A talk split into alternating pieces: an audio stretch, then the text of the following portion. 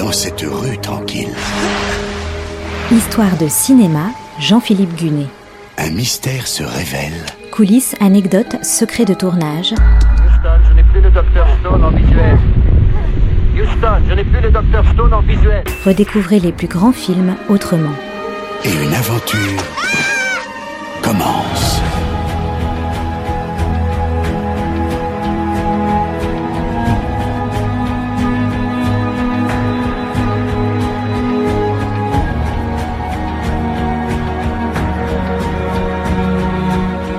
La semaine dernière, je vous avais raconté la jeunesse de E.T., le grand classique de Steven Spielberg. Un film qui montre comment deux enfants prennent sous leur aile un extraterrestre échoué sur Terre. Les deux enfants sont joués par Henry Thomas et Drew Barrymore. Le film est écrit par Melissa Mathison et coproduit par Kathleen Kennedy. La même Kathleen Kennedy qui est aujourd'hui la patronne de Lucasfilm et donc aux commandes de Star Wars.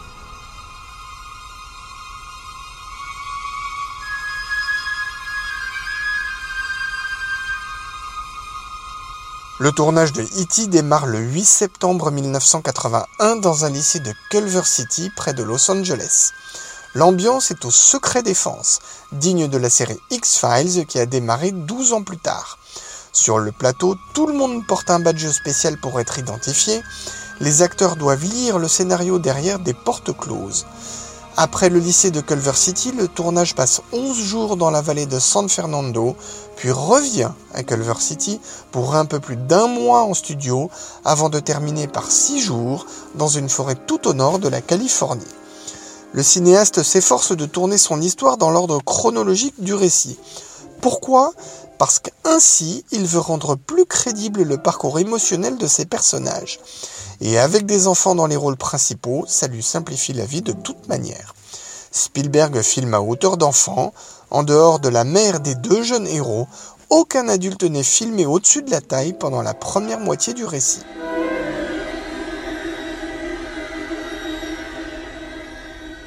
L'extrait qui va suivre est situé le soir d'Halloween. Elliot, le héros de l'histoire joué par Henry Thomas, et son grand frère Michael ont habillé l'extraterrestre comme un fantôme afin qu'il puisse sortir avec eux. Leur mère va chercher un appareil photo, la technologie de l'époque, un Polaroid.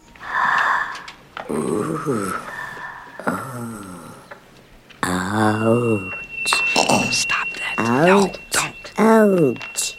Ouch. It's a fake knife. It's a fake. Ouch. Okay.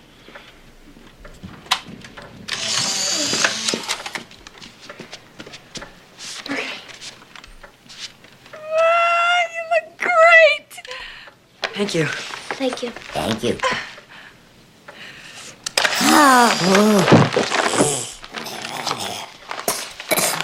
La création de l'extraterrestre lui-même est évidemment une mission délicate. Spielberg la confie à l'italien Carlo Rambaldi, qui avait déjà travaillé sur les extraterrestres de rencontre du troisième type, et aussi sur le premier Alien, celui de Ridley Scott. Sur la majorité des plans où il apparaît, c'est un animatronique, autrement dit une sorte de poupée grandeur nature avec des servomoteurs. L'avantage, c'est qu'elle marche par télécommande et que les opérateurs peuvent donc se cacher facilement.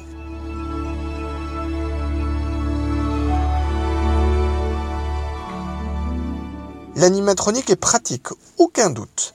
Malgré tout, il ne peut pas tout faire. Sur d'autres plans, un ado né sans jambes, pour marcher sur ses mains, se cache sous le costume de l'extraterrestre.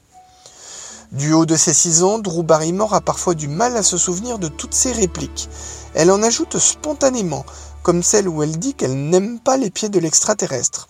En fait, elle voyait tous les fils de l'animatronique et on comprend donc sa réaction toute spontanée. Spielberg n'est pas gêné par ses improvisations, il en gardera même certaines dans le montage. La fameuse scène où l'extraterrestre se cache dans un placard et se fait passer pour un jouet est une idée de Robert Zemeckis qui, à l'époque, n'avait pas encore réalisé Retour vers le futur. Le tournage de E.T. dure en tout 61 jours et se termine avec 4 jours d'avance, ce qui est plutôt rare. Le film a coûté 10 millions et demi de dollars. Environ 10% de ce budget a été absorbé par les animatroniques. Une scène avec Harrison Ford est coupée au montage. La star des aventuriers de l'Arche perdue y interprétait le principal de l'école en train de réprimander Elliot.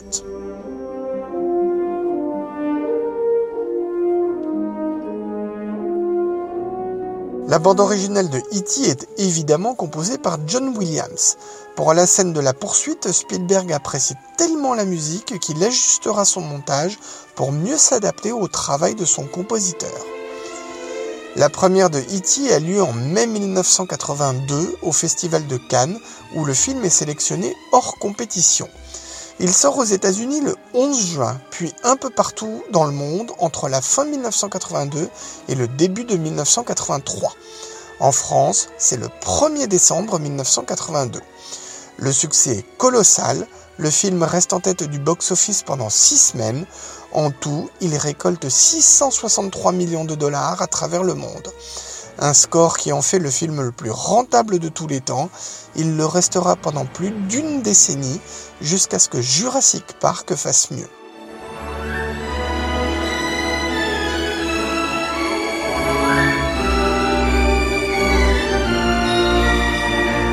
Aux Oscars 1983, E.T. est nommé dans 9 catégories.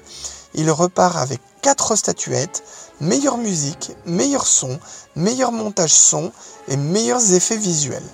À propos, l'homme qui a travaillé sur les effets sonores n'est autre que Ben Burt, l'inventeur de tous les sons de Star Wars, comme celui du sabre laser ou la respiration de Dark Vador.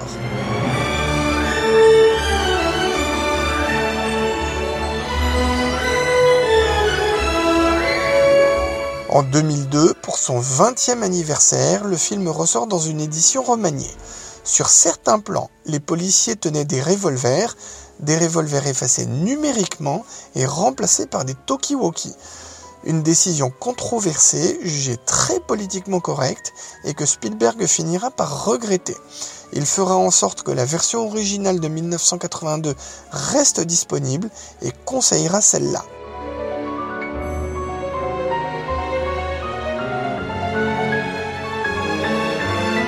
Aujourd'hui, le film a presque 40 ans. La fameuse scène où l'extraterrestre s'envole à vélo avec la Lune en fond de plan est devenue le logo d'Amblin Entertainment, la société de production de Steven Spielberg. E.T. reste un merveilleux conte, mais aussi un des rares films où les extraterrestres ne sont pas montrés sous un jour hostile. C'est toujours une œuvre emblématique de son auteur, tout autant, voire plus, que Les Dents de la Mer ou Les Aventuriers de l'Arche perdue.